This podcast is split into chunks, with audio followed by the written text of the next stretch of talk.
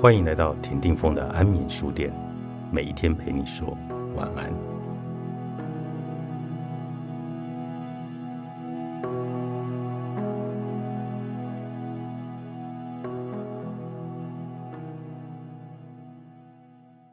停止焦虑，你可以无比的自由。根据英国权威医学杂志《刺格针》的预测，中国约有五千万名以上的焦虑症患者。焦虑症是一种病理性的焦虑，患有焦虑性症状的人尚且这么多，被焦虑情绪困扰的人一定更多了。我们大多数的人所经历的焦虑，都是焦虑的情绪。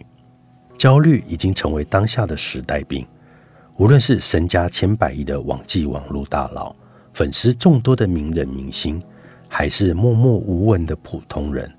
无一不被焦虑的情绪所沾染，并且控制。学生时代，每次考完试都会反复回想着自己答的题目，怀疑自己是不是选错了选项，答案有没有写对位置，班级座号和姓名是不是忘记写，整个人紧张又忧虑。工作后，面对有挑战性的专案，梦里都会梦到自己加班赶进度的场景。甚至会半夜惊醒，生怕自己失败。看到周围的朋友、同学纷纷结婚生子，加上被父母和亲戚长辈催婚催生，每次到了过年等节日时，回家前都焦虑不已，回到家更是度日如年。焦虑来自我们害怕生活中潜在的不确定。当然，适当的焦虑能够唤起人的危机意识。能够让我们对未知的事情做好准备，但是过度的焦虑会让人担忧、受惊、害怕、无所适从，因而变得身心疲惫、脆弱、自卑，失去掌握自己生活的自由，更失去了幸福感。关于如何缓解过度的焦虑，从而获得广大的自由，从事心理智商工作的朋友告诉我：首先，在繁忙的生活中找回了自我。现代社会里，每一个人都像是了上了发条，每一天都神色匆匆去处理焦头烂额的工作，去参加朋友组织的聚会。表面上的匆忙和热闹，实则掩盖了内心的焦虑和空虚。很少有人停下来静静和自己待一会。其实，独处时内在的交流，可以让我们更了解自己。只有充分知道自己想要什么。从心而动，我们才会真正的明白，幸福就是自由选择自己想要的生活。其次，学会不思考。日本东京阅读室住持小池龙之介在他不思考的练习中，教人们练习不思考。小池所谓的不思考，并非真的不思考，而是引导人们只思考当下的事，比如跑步时。就只思考如何跑步才能够不伤膝盖，思考跑步的呼吸和节奏。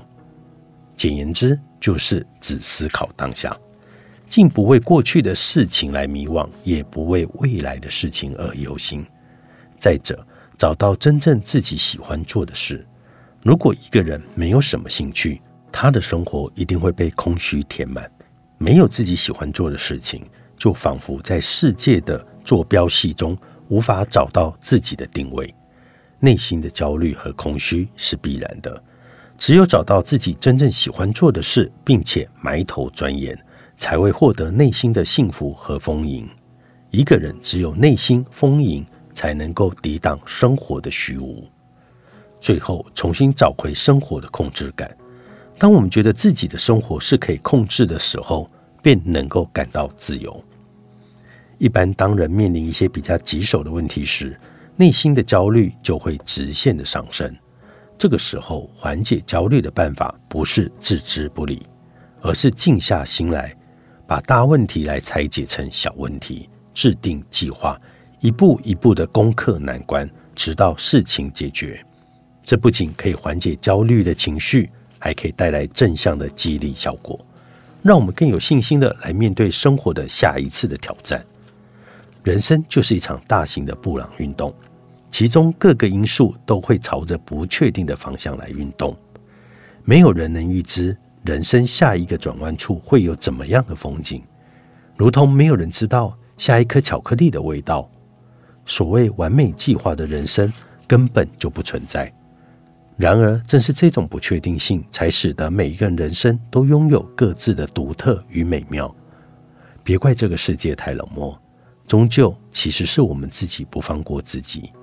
与其把别人眼光中完美的人生当作圣经，不如信仰自己定义的自由，摆脱焦虑的情绪，然后理直气壮地安排自己的人生，拥抱当下的时光，走向更宽阔的未来。